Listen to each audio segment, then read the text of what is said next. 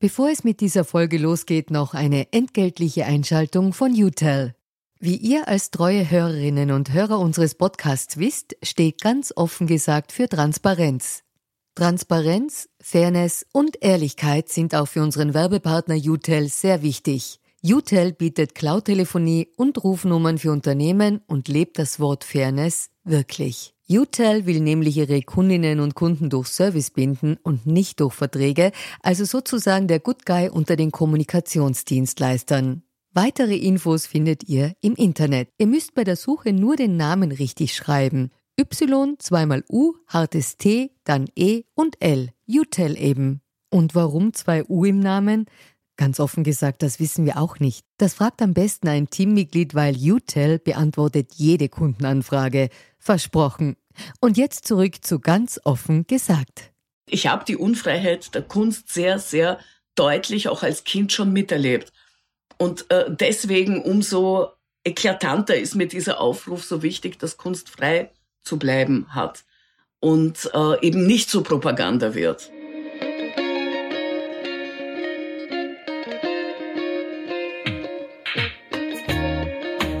Herzlich willkommen bei Ganz offen gesagt. Mein Name ist Solmaz Korsand und mein heutiger Gast ist die Schriftstellerin Julia Rabinowitsch.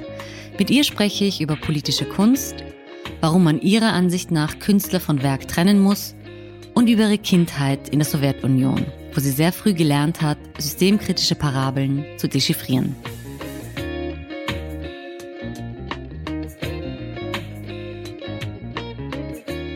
Hallo Julia, schön, dass du dir Zeit genommen hast für unser Gespräch. Bevor wir beginnen, bei ganz offen gesagt, gibt es die Transparenzpassage, woher wir einander kennen. Äh, wir kennen einander, glaube ich, eher virtuell und gelegentlich äh, treffen wir uns bei Spaziergängen in der Stadt. Und im zweiten Teil der Transparenzpassage geht es um die Frage, ob du politisch in der Vergangenheit aktiv warst oder derzeit bist in einer Partei in einer Partei nicht äh, politisch betrachtet. Was ist politisch tätig sein? Ist das eine Kolumne, die eine bestimmte Haltung zeigt? Weil dann wäre es eine politische Arbeit. Ähm, wenn es allerdings äh, zum Beispiel in einem Komitee auftreten ist, dann ist, glaube ich, wenn ich mich richtig erinnere, das eine Mal, als ich in einem Komitee war, war das in dem vom Wanderbellen. Mhm. Das ist jetzt ein Zettel her.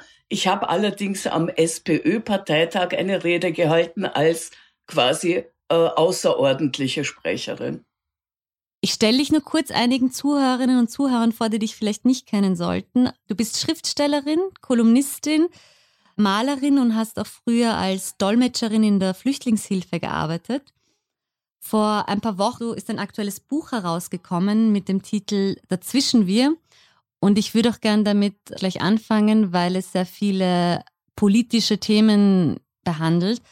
Es geht in dem Buch um ein Mädchen, das heißt Medina. Das ist mit seiner Familie aus einem Kriegsgebiet geflohen und hat in einem neuen Land Fuß gefasst. Du sagst nicht genau, welches Land und also in welches Land es kommt und woher es kommt. Aber man kriegt den Eindruck, dass das könnte in Deutschland sein, in Österreich, in der Schweiz, wo auch immer. Und es fühlt sich recht wohl in dieser neuen Gemeinde bis eines Tages ausländerfeindliche Schmierereien auftauchen und sich dieser Ort immer mehr aufspaltet in Leute, die diese Schmierereien gut finden, in die, die sie schlecht finden und sich dagegen wehren und die große Masse, die nichts sagt. Und du hast in einem Interview gesagt, dir war es wichtig zu zeigen, wie schleichend die Spaltung der Gesellschaft aussehen kann. Was sind denn die ersten Anzeichen für dich, für wie sich eine Gesellschaft spaltet?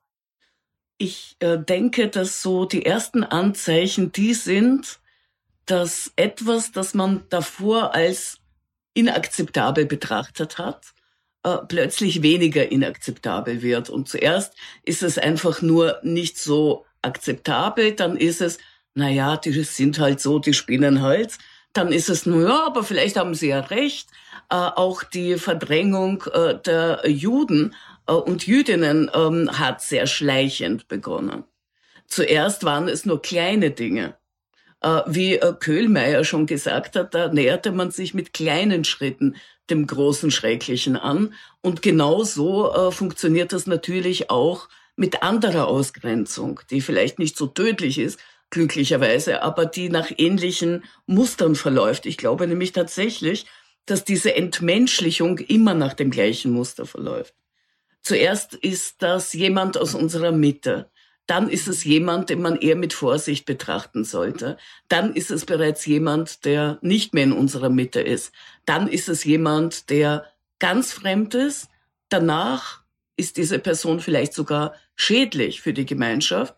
Und in dem letzten Punkt muss man sie loswerden, um die Gemeinschaft zu schützen. Es geht also, wie gesagt, sehr schleichend. Und kannst du sagen, wann es kippt? Wann es kippt? Also für mich kippt es in dem Buch oder insgesamt betrachtet oder jetzt ganz konkret auf dieses Buch bezogen. Äh, auf das Buch bezogen würde ich sagen, es kippt dann, als die Mehrheit nichts sagt. Als diese Minderheit, die da äh, am Dorfplatz herumsteht, keine Minderheit mehr ist, Kraft dessen, dass sie nicht gestoppt wird. Ähm, es sagt zwar von Anfang an einer was, nämlich der Kaffeehausbesitzer, mhm. der positioniert sich eigentlich recht deutlich von Beginn an, aber der erhält sehr lange Zeit keine weitere Unterstützung. Mhm. Ich wollte nämlich noch über dieses, also diesen Ausdruck, die Spaltung der Gesellschaft mit dir sprechen, weil er in den letzten Jahren immer wieder gefallen ist und auch einige meinen, dass er zu, dass er zu populistisch verwendet wird, dass da eine gewisse Hysterie befeuert wird mit diesem Ausdruck, weil es tatsächlich sich immer nur um Minderheiten handelt, die vielleicht irrational und, und hetzerisch und äh, entmenschlichend handeln. Aber dadurch, dass wir permanent von dieser Spaltung sprechen, dass das in der Gesellschaft als ein viel größeres Problem eigentlich angesehen wird, als es tatsächlich ist. Ich kann dem einiges abgewinnen, wenn man das jetzt zum Beispiel ähm, auf die äh, Corona-Demonstrationen bezieht. Äh, so ist das ja nicht die Spaltung, die mitten durch die Gesellschaft geht, sondern äh, da ist am Rand ein Riss entstanden. Das Problem ist halt nur, äh, dieser Riss ist tatsächlich da, er ist klein, es ist nicht die Mitte. Das wäre absolut überzogen, so äh, zu sagen, äh, das so zu beschreiben aber diese Minderheit radikalisiert sich. Und radikalisierte Menschen sind zu Dingen fähig, zu denen sie vielleicht vorher nicht fähig waren. Äh, dasselbe gilt übrigens auch für die Pegida-Demonstrationen. Natürlich geht dieser Spalt nicht durch die Mitte der Gesellschaft. Aber es gibt dann die Situationen, wo der Mob vor den Flüchtlingsheimen steht und wo Häuser brennen. Das kann alles passieren. Und das ist natürlich auf eine Spaltung zurückzuführen. Mhm, aber hast du den Eindruck, dass die Atmosphäre irgendwie heißer geworden ist? Doch, den Eindruck habe ich schon, aber das liegt an vielen äh, Ursachen, würde ich sagen. Ähm, Menschen, die in Extremsituationen sind, tendieren dazu, sich zu radikalisieren. Und äh, ich würde sagen, die letzten zwei Jahren, die letzten zwei Jahre waren eine durchgehende Extremsituation für fast alle. Äh, das hat viel mit uns gemacht und ich bin nicht sicher, wie schnell das, was da geschehen ist, auch wieder rückgängig gemacht werden kann, ob es rückgängig gemacht werden kann. Äh, diese Pandemie hat uns natürlich alle verändert. Mhm. Du hast in deinem, also in einem Interview zu deinem Buch noch gesagt, es ist ein Aufruf für dich an die sogenannten anständigen Konservativen. Wie meinst du das? Ähm, ich denke, man kann es in Amerika relativ gut sehen. Was passiert, wenn der anständige äh, Republikaner und die anständige Republikanerin schweigen? Dann kommt Trump an die Macht und normalisiert sich, normalisiert das, äh, was er äh, von sich gibt. Äh, es ist jetzt sogar so weit, dass die Republikanische Partei offenbar vor ein paar Tagen gesagt hat, der Sturm auf das Kapitol war eine politische Meinungsäußerung. Das ist für mich der Höhepunkt eines Versagens eines anständigen Konservativen ähm, oder einer anständigen Konservativen. Das will ich jetzt definitiv nicht nur Männern vorbehalten. Äh, die sind eine Art Korrektiv. Die sind das, was zwischen Rechtsradikalismus und äh, Konservativen steht. Und da braucht man eine sehr, sehr deutliche Stimme. Äh, und zwar, es ist logisch, dass die äh, Linken eher sowieso ein Gegengewicht dazu bilden. Aber um das geht es in dem Fall gar nicht. Ich brauche ja nicht nur links, um äh, ein Kippen zu äh, verhindern, sondern ich brauche natürlich auch die Mitte. Die Mitte darf nicht verschwinden. Meiner Ansicht nach äh, ist es natürlich so, dass sich die Mitte aufzulösen beginnt, in meiner Wahrnehmung. Ich bin total froh, wenn mich jemand vom Gegenteil überzeugt. Mhm. Ich fand, weil der Satz eben die sogenannten anständigen Konservativen. Es hat irgendwie so ein bisschen so den Unterton gehabt, als ob Konservative per se schon immer ein bisschen mit verdächtig sind, dass sie nicht anständig sind. Nein, nein, für mich überhaupt nicht, gar nicht. Ich finde, die Position der Mitte ist etwas Stabilisierendes, unglaublich Wichtiges. Mhm. Ich komme ein bisschen auf die, die aktuelle Situation. Also wenn wir jetzt sagen, die Konservativen sind in Österreich in einer Partei repräsentiert, dann würde ich mal behaupten, das sind eher, wäre die ÖVP. Wenn Und du jetzt hat die letzten, sie sich jetzt anständig verhalten? Genau, das wollte ich von dir wissen. Also wie du vor allem die vergangenen Monate interpretierst und Bilanz ziehst, seit Sebastian Kurz weg ist und Karl Nehammer an der Parteispitze ist und ob du da einen Unterschied bemerken kannst. Es ist für mich, ähm, sagen wir mal so, Kurz, Sebastian Kurz hat eine unglaubliche Vergiftung verursacht, seine Art zu kommunizieren, seine Art zu spalten, die er mit großer Freude äh, vor sich hingetrieben hat. Das alles hat natürlich Spuren in diesem Land hinterlassen, die mich schmerzen. Das ist vielleicht etwas, das Martina und ich teilen, diesen Schmerz über die Veränderung der Gesellschaft, in der man lebt. Ähm, ich sehe, dass Karl Nehammer äh, nicht das gleiche Wording verwendet. Ähm, dass er sich, äh, glaube ich, auch aufrichtiger verhält, das glaube ich auch. Äh, ich glaube allerdings, dass das System Kurz, das Kurz ermöglichte, das ist natürlich noch immer da. Und das äh, ist unter anderem ein Problem. Wir waren in Riesenschritten unterwegs nach Urbanistan. Und wir mhm. hatten verdammtes Glück, wir hatten einfach nur Glück, dass es nicht eingetreten ist. Aber glaubst du, dass es, also eben, dass du sagst, das Glück, dass es nicht eingetreten ist, aber dass quasi diese Gefahr gebannt ist? Nein, das glaube ich überhaupt nicht. Ich bin äh, sogar ganz überzeugt davon, dass die Gefahr nicht gebannt ist, äh, weil unter anderem etwas passiert ist, was mich total verstört hat. Äh, ich hatte den Eindruck, dass der Journalismus nicht gehalten hat, was er eigentlich hätte versprechen müssen. Ähm, dass da viel gekippt ist, äh, dass Journalisten und Journalistinnen auch unter Druck gesetzt worden sind, auf eine relativ heftige Art und Weise. Wenn man zum Beispiel Helmut Brandstätter zuhört, was er erlebt hat, ähm, dann kriegt man ein Bild davon, äh, die Anrufe, das System dahinter, äh, das ist für mich noch nicht ganz aus der Welt. Wer sagt mir, dass es beim nächsten kurz anders sein wird? Mhm. Wobei es kommt ja dann in Österreich sehr schnell die Antwort, das hat es bei uns immer schon gegeben, in der einen oder anderen Form, das die Anrufe. Auch, das stimmt auch, aber nie in dieser Qualität. Das stimmt sicherlich. Welche Art von Korrektiv müsste es geben, dass das verhindert wird? Ich glaube, dass Österreich insgesamt viel transparenter werden muss, als es derzeit ist. Dass die Entscheidungen auch nachvollziehbar werden, dass man nicht den Eindruck hat, man entscheidet über den Kopf hinweg, dass man sich halbwegs juristisch sicher wählt. Ich finde es zum Beispiel absolut unpassend, ein Dollfußmuseum zu betreiben und Innenminister zu werden. Ja, mhm. er hat sich entschuldigt, das stimmt, aber nachdem es große Wellen geschlagen hat, was wäre denn davor gewesen? Davor wäre alles total in Ordnung gewesen. Äh, also sowas ist intransparent und eigentlich auch nicht tragbar. Mhm, beziehungsweise auch in Kärnten jetzt einen genau Verfassungsschutzchef. Das, das wäre der nächste, den ich erwähnt hätte. Äh, das äh, ist, ähm, ja, solange solche Dinge normal sind, werden wir auch nicht komplett demokratisch gesichert sein. Aber es hat es nicht auch ein bisschen mit diesem Anspruch auf Leistung zu tun? Also beispielsweise der Verfassungsschutzchef, dass man da sagt, man macht eine Person, äh, hieft man in diese Position, die eigentlich überhaupt nicht die Credentials hat, die, diese, diese Position anzunehmen? Ja, das ist intransparent. Warum wird ein Kandidat abgelehnt? Warum wird der andere bevorzugt? Ich glaube schon, dass es die Öffentlichkeit interessieren sollte. Mhm. Ich würde gern mit dir ein bisschen auch über die Rolle von Kunst und Politik sprechen. Also als du bist eben eine Künstlerin, die, die sehr politisch ist, die sich auch in der Zivilgesellschaft engagiert. Und eben wie ist es für dich die, als Künstlerin, dass man sich zu politischen Themen zu Wort melden muss? Ist das ein Imperativ oder ist das, ist das quasi eher ein, ein Luxus, den sich einige leisten und andere sagen, ich widme mich ausschließlich der Kunst? Ich würde sagen, es ist vielleicht mein persönlicher Imperativ.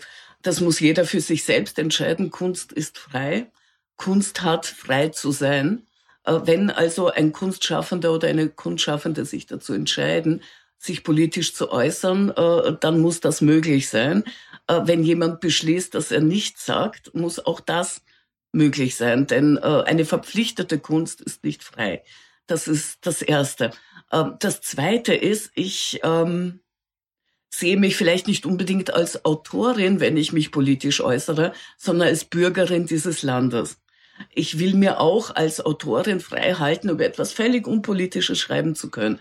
Ähm, die Herznovelle zum Beispiel war ganz bewusst als dieses Thema gewählt, ganz bewusst etwas nicht Politisches, das weder mit Migration noch mit Exil noch äh, mit Krieg noch mit irgendetwas Unaufgearbeitetem, anders als dem privaten Unbearbeiteten zu tun hatte. Und ich will mir diesen Luxus auch weiter halten, zu schreiben über äh, etwas, das eventuell überhaupt nicht politisch ist, aber mir gerade am Herzen liegt. Insofern, äh, ich teile es vielleicht auch ein bisschen auf in meine Kolumnen und in meine äh, Romane. Das ist für mich nicht ganz dasselbe. Die Kolumne bietet mir die Möglichkeit, sofort und schnell zu reagieren, auch sehr politisch zu reagieren.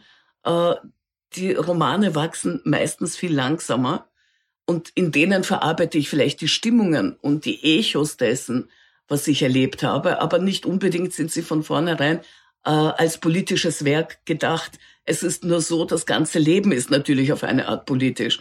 Äh, es ist ungefähr so wie ähm, man kann nicht nicht kommunizieren und sobald man in der Gesellschaft lebt und kein äh, Philosoph im Fass ist, in dem Moment hat man natürlich auf die eine oder andere Weise schon mit Politik zu tun und kann sie natürlich bewusst ausblenden, aber es wird relativ schwierig sein, denn äh, Politik spielt sich bis in die tiefsten privaten Ebenen im Endeffekt mit ihren Auswirkungen ab. Mhm. Wenn wir jetzt auf die äh, noch einmal auf die Corona-Thematik zurückgehen, das was quasi einerseits politisch, andererseits äh, auch einfach medizinisch ausgelöst wurde, das sorgt ja jetzt für unglaublich äh, schiefe äh, Segen beziehungsweise um heftige Konflikte auch in sehr privaten Bereichen. Da überschneidet sich das vielleicht am stärksten, finde ich, ja, die Politik und das Private, weil natürlich eine Pandemie etwas ist, das nicht ganz privat bleiben kann. Es ist mhm. per se nicht möglich. Und äh, ja, ich bin jetzt, glaube ich, sehr weit von der Beantwortung der nein, Frage nein, nein, abgewichen, kann das sein? nein, gar nicht. Ich wollte eh weiterhaken, also gibt es überhaupt unpolitische Kunst? Weil selbst wenn man sich aus der Politik, also wenn man sie nicht verarbeitet, auch das Weglassen ist ja schon quasi ein politischer Akt. Ja und nein. Also ich möchte zum Beispiel, ich war jetzt gerade im Kunsthistorischen Museum. Ich habe mir die Porträts angesehen. Die sind natürlich alle privat und gleichzeitig nicht, weil sie Auftragswerke waren von Adeligen. Äh, oder weil äh, der Turmbau zu Babel, eines meiner Lieblingsbilder, das ist vermutlich das einzige, das mich mit Herrn Blüme verbindet. Äh, nur hat man mir dieses Bild leider noch nie in mein Studio geschleppt. Das ist, hätte ich gern gehabt, ist aber leider nicht passiert. ich kenne aber auch nicht so gut den Ovid wie Herr Blüme. Ähm, jedenfalls, da war für mich klar, es ist Kunst, es sieht aus wie Kunst, das ist natürlich auch die Politik jener Zeit, man spiegelt sie. Ähm, Andererseits, wenn man eine Liebesbeziehung beschreibt, einen Liebesakt, etwas total Intimes, es sind schon Möglichkeiten da, die Politik komplett rauszulassen. Die Politik ist vielleicht aufgehoben in intimsten Momenten, aber in allem, was mit Öffentlichkeit zu tun hat, ist sie natürlich bereits wieder involviert. Und wenn man gemein ist und man schaut sich dieses Pärchen nach dem Moment der totalen Intimität an und sie haben vielleicht irgendwelche Beziehungsprobleme, spielt bereits natürlich die gesellschaftliche Ordnung mit rein. Äh, die andere Erfahrung, die ich habe, ist, äh, wie es ist, wenn Kunst zu Propaganda vergewaltigt wird. Das ist etwas, äh, das mir ein ganz großes Gräuel ist. Ich habe es kennengelernt als Kind. Ich bin in der UdSSR groß geworden. Da sprang mich diese Propaganda von überall her an in der Zeitung natürlich noch nicht, weil ich zu klein war für die Zeitung, aber auf den Plakaten, die ich gesehen habe, in Kinderbüchern, die ich lesen musste, sozusagen, kam auch sehr viel Propaganda vor. Äh, manche Künstler haben versucht, sich äh, eine Art Sanktuarium zu schaffen, indem sie in Fabelform äh, gedichtet haben, auch Kinderbücher, die natürlich hochpolitisch waren, was ich als Kind nicht verstanden habe, erst als Erwachsene. Da gibt es zum Beispiel auch dieses Theaterstück Der Drache vom Schwarz, das politischer gar nicht sein könnte. Da kannst du kurz erzählen, worum es geht? Ja, da geht es eigentlich um Stalin. Der Drache ist das Stalin. Es geht um ein korruptes Staatsgefüge und um die Ohnmacht des Einzelnen im Endeffekt, weil dieser Drache ist nicht zu besiegen. Der Drache ist nicht zu besiegen, er ist unbesiegbar und es gibt natürlich welche, die gegen ihn äh, auftreten und ähm, es ist eine Parabel, die, also die muss einfach jeder gelesen haben. Ich glaube, er war im Burgtheater ich bild mir ein, es war vor kurzem im Burgtheater, aber vielleicht erinnere ich mich falsch.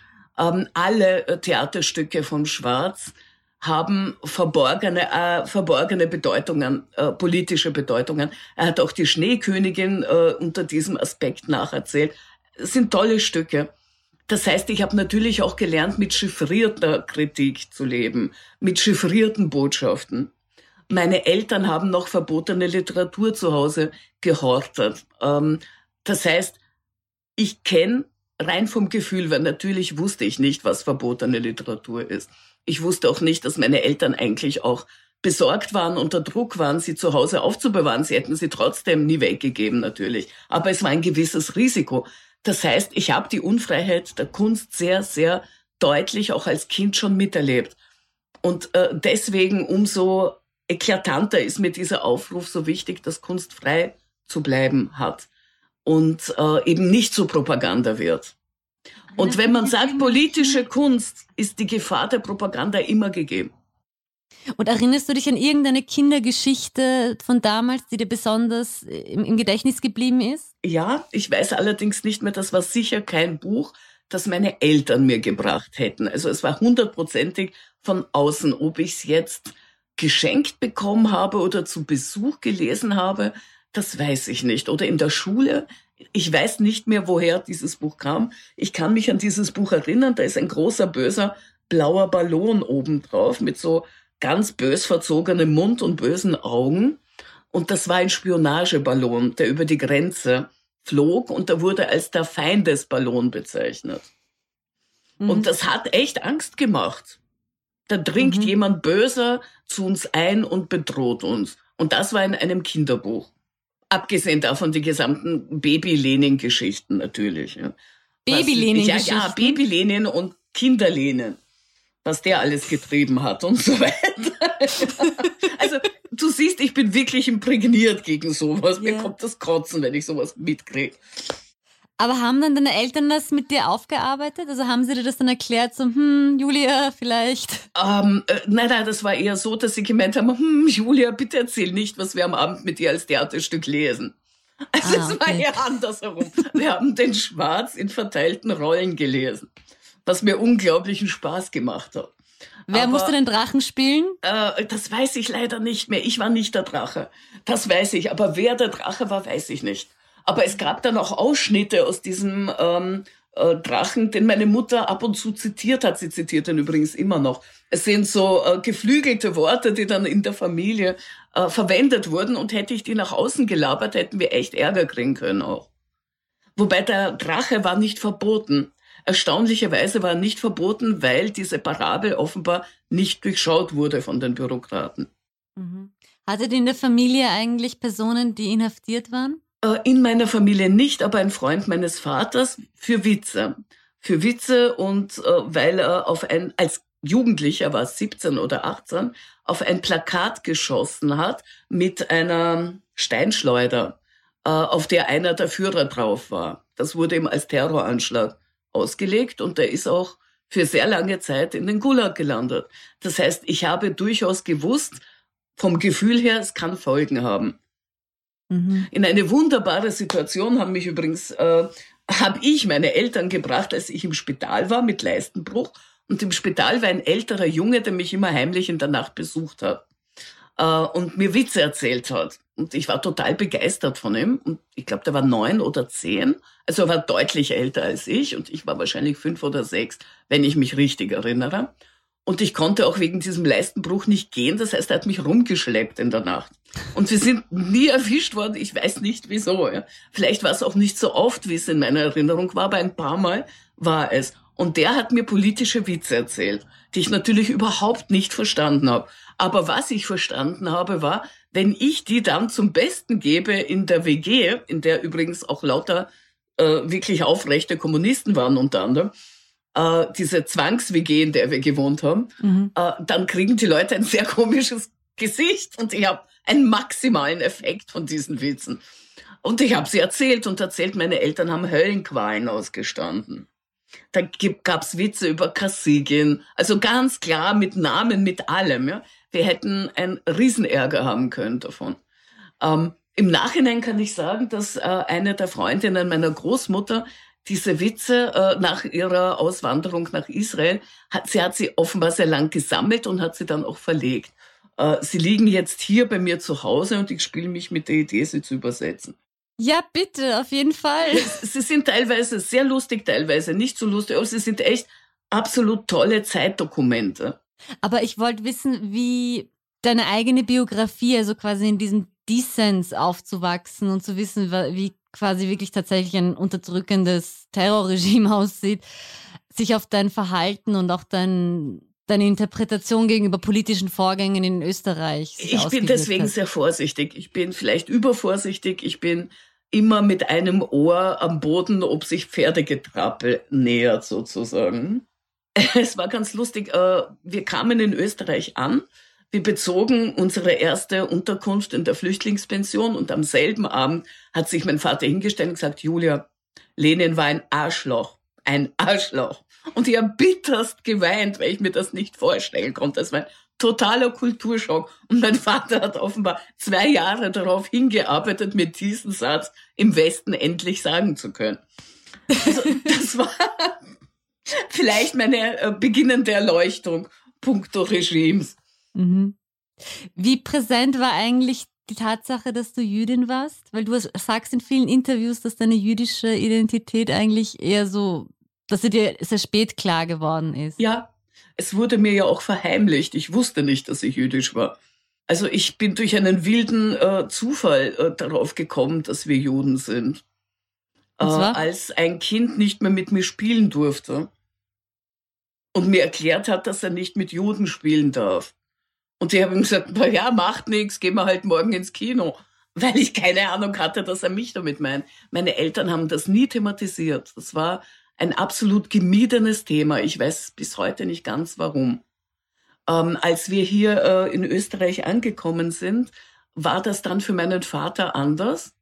Er hat sich sehr ähm, interessiert und hat auch äh, teilweise russische, äh, was erzähle ich da, jüdische Rituale äh, mit einem Kantor gemacht, als seine Mutter gestorben ist, die er nicht besuchen durfte, zu deren Begräbnis er natürlich nicht anreisen durfte. Da stand der eiserne Vorhang noch. Das heißt, ich kenne auch diese Trennung, diese brutale Trennung, dieses Aufbrechen in ein unbekanntes Land mit der Gewissheit, man darf nie wieder zurück. Das ist ja jetzt Gott sei Dank alles anders. Aber diese Erinnerungen an die Unfreiheit sind natürlich sehr stark in mir. Mhm. Und äh, meine Mutter hat mal gesagt, schon als ich jugendlich war, 17, 18, sie hat gemeint, wenn wir dich nicht weggebracht hätten, wärst du im Gefängnis gelandet. Und ich glaube fast, dass sie recht gehabt hat.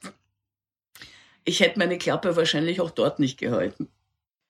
Wie relevant glaubst du, ist deine Biografie für dein literarisches Schaffen. Du hast, also in einigen Romanen hast du das verarbeitet und in anderen, also in, in Herz, äh, wie? Herzrasen? Nein, das habe ich.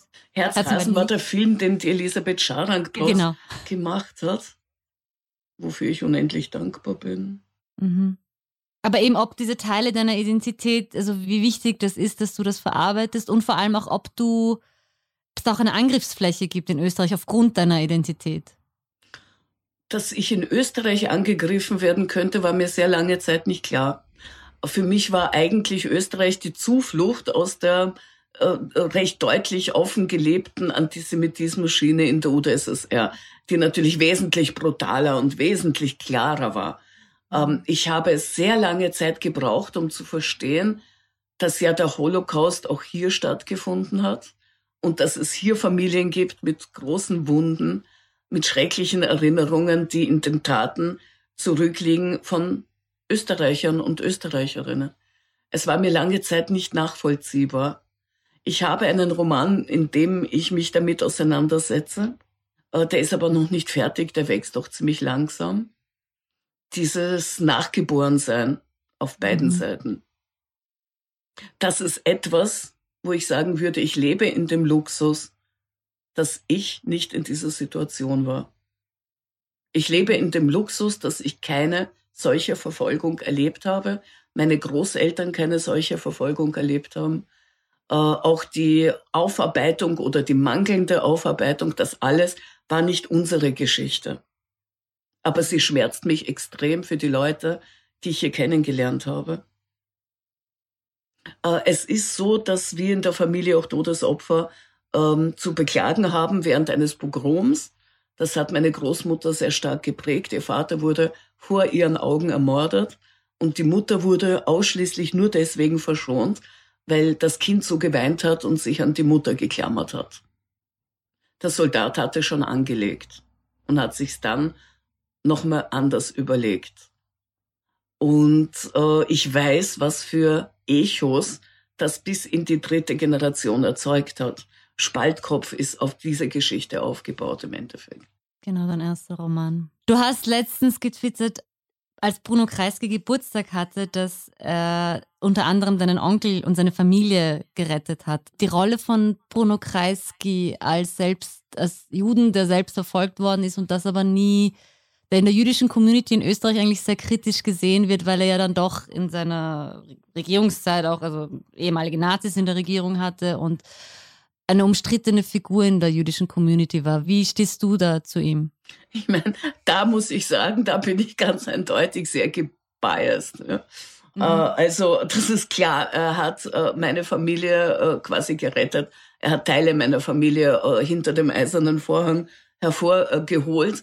Und unter anderem auf sein Bestreben war es überhaupt möglich, dass durchreisende Juden auch die Wahl haben durften, in Österreich zu bleiben. Ich persönlich, meine Familie, ist ihm verdammt viel schuldig.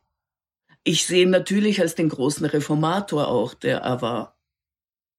Und äh, ich, ich weiß nicht, wie ich mich verhalten hätte als Politikerin in dieser Zeit.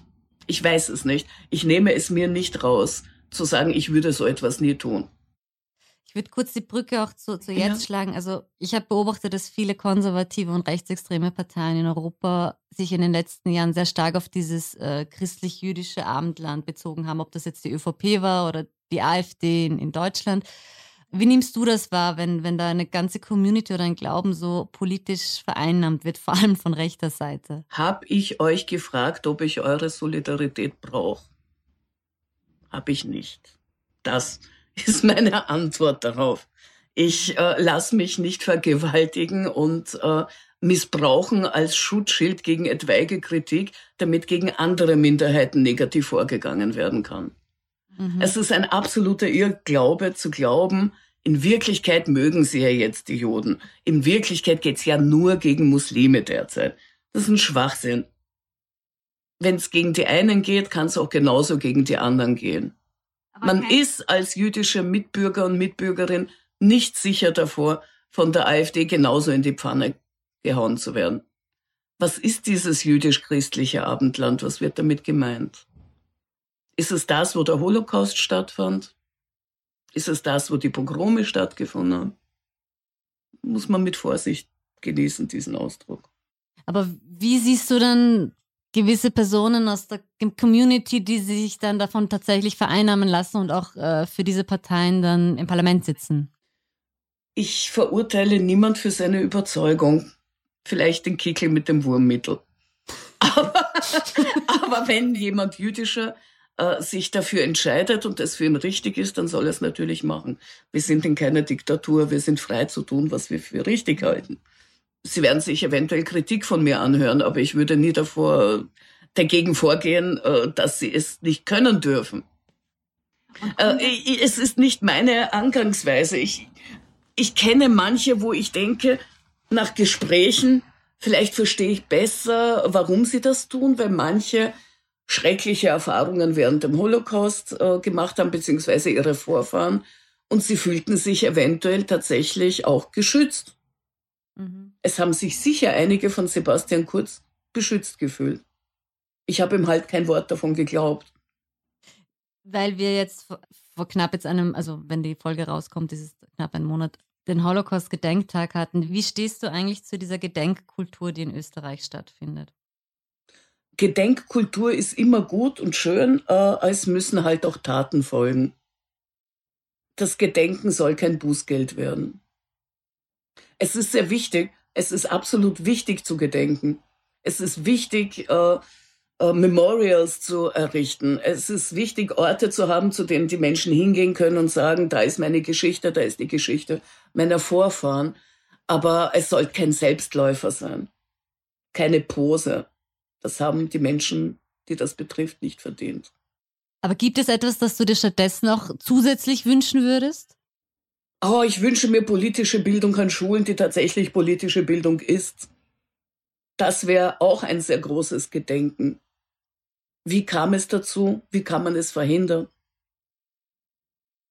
Es bringt mir nichts, wenn Burschenschaftler brav aufmarschieren äh, in Mauthausen und ihre Vergasungslieder weitersingen. Ja, ich, hab, ich hatte noch zwei Fragen zur Kunst, weil, weil ja. sie mich irgendwie um, umgetrieben haben. Die eine war die, die klassische Frage, ob man Künstler von Werk trennen kann, also wenn es sich eben um Antisemiten, Pädophile, Sexisten, was auch immer handelt, ob dann dennoch, also von die trotzdem tolle Bilder gemacht haben und tolle Filme. Ich bin jetzt sehr brutal. Ich habe mir sehr lange Zeit gefragt. Ich bin auch schon einmal in einen großen Konflikt mit anderen äh, Kulturschaffenden geraten, weil ich damals äh, Handke den Rücken gestärkt habe. Ähm, wobei mir nicht alles klar war, was er dann anschließend und auch davor gesagt hat, muss ich auch sagen. Äh, von Dingen, die ich wirklich nicht wirklich tragbar finde. Äh, aber man hat mich gefragt äh, im Rahmen äh, dieses Rückenstärkens Handke gegenüber, ob ich denn auch akzeptieren würde, dass Nolde, der ja äh, seine antisemitische und nationalsozialistische äh, Geschichte hat, ob ich dem einen Preis gönnen würde.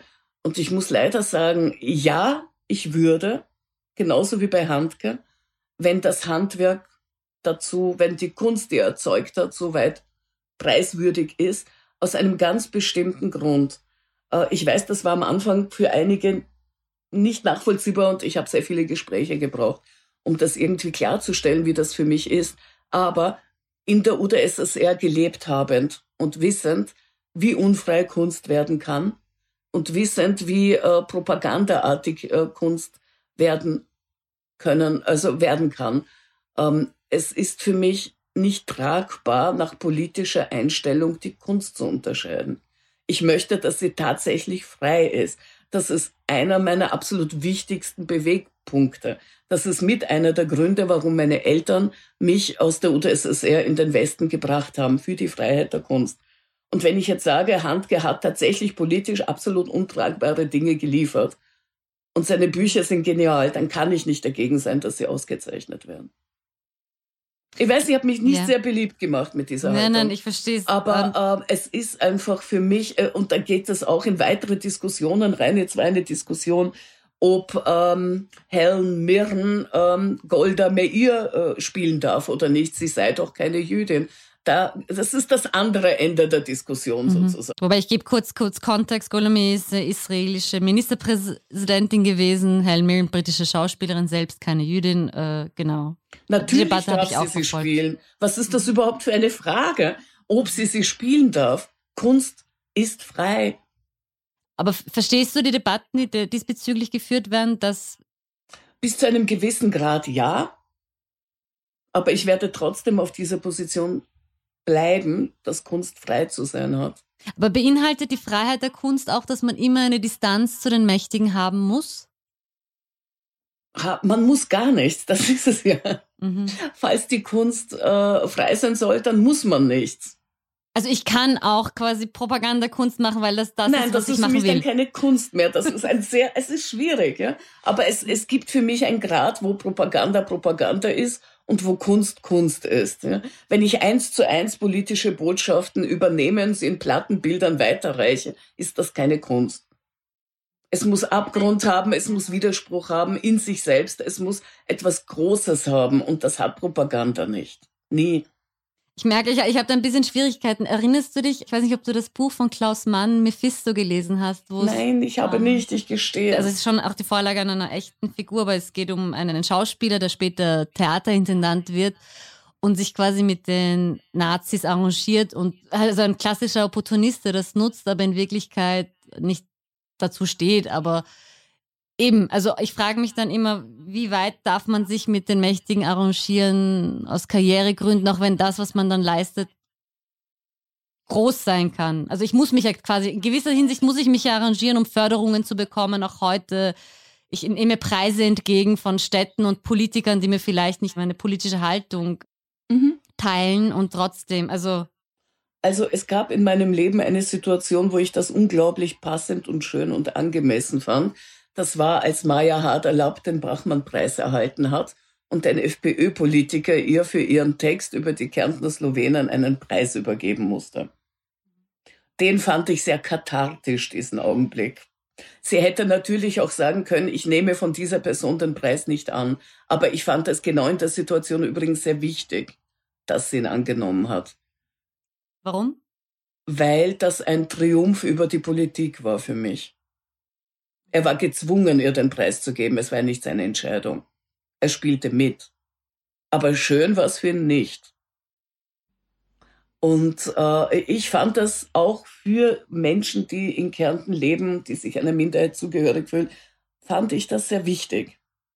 Es ist natürlich was völlig anderes, wenn ich ähm, zum äh, Kadyrov rüberfliege und mich dort auszeichnen lasse. Und wenn da noch so viel Geld dranhängt, ich würde es nicht annehmen. Das ist nämlich eine wieder eine ganz andere politische Botschaft. Ich bin ein bisschen. Äh, ja, warum? Aber erklär, erklär, mal warum, weil äh, im Prinzip. Weil ich ihn mit meiner Anreise, meinen Fotos mit ihm legitimiere, natürlich. Mhm. Gut, und der Bachmann-Preis ist ja kein FPÖ-Preis. Also. Eben, eben, mhm. das ist ein großer Unterschied. Er muss den nur verleihen. Äh, Kadyrov hat immer wieder Künstler eingeladen und Kunst, Künstlerinnen übrigens. Richtig, also Beyoncé, ja. ich glaube Beyoncé ja. und also internationale ja. Künstler sind auch dort aufgetreten. Genau, das hätte ich zum Beispiel nie getan.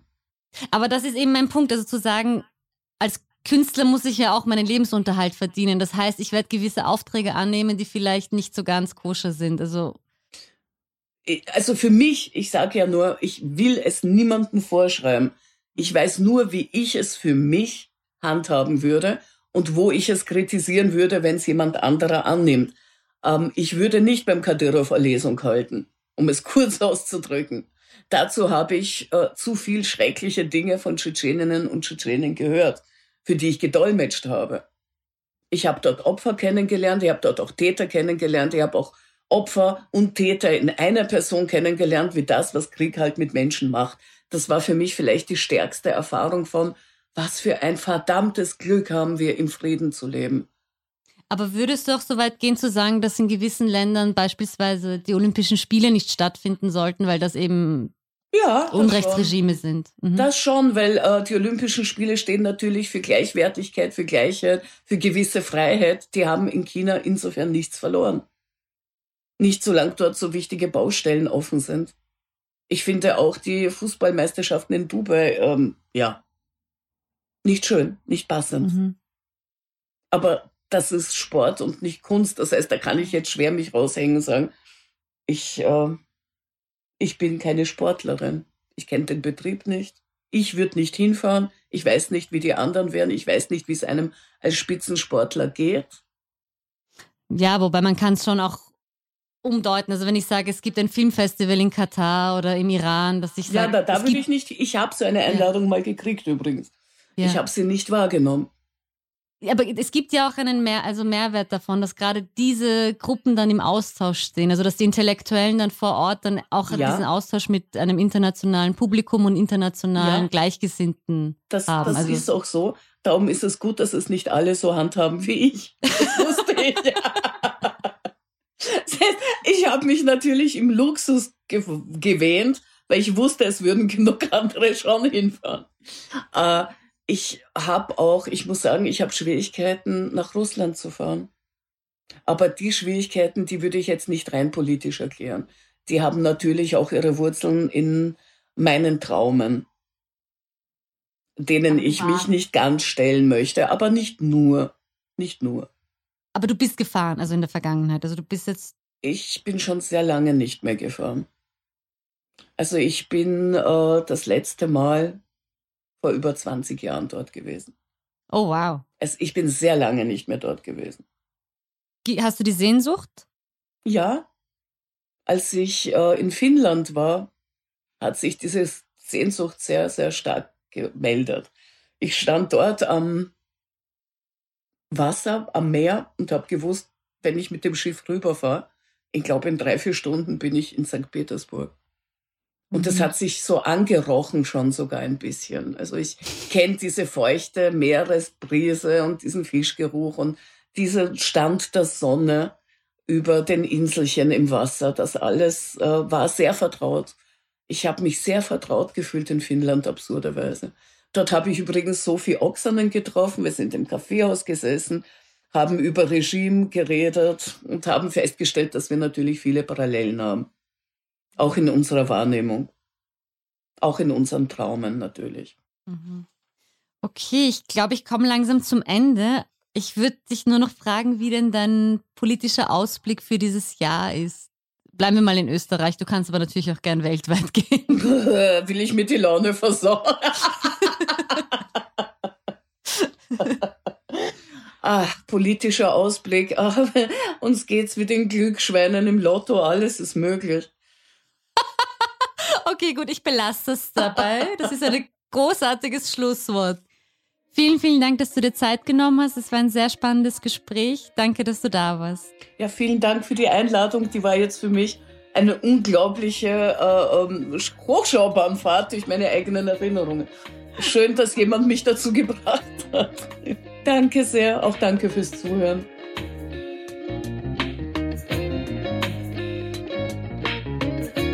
War's wieder mit ganz offen gesagt. Vielen Dank fürs Zuhören. Wenn euch die Folge gefallen hat, bewertet uns doch mit 5 Sternen auf euren Podcast-Apps. Merci und auf bald.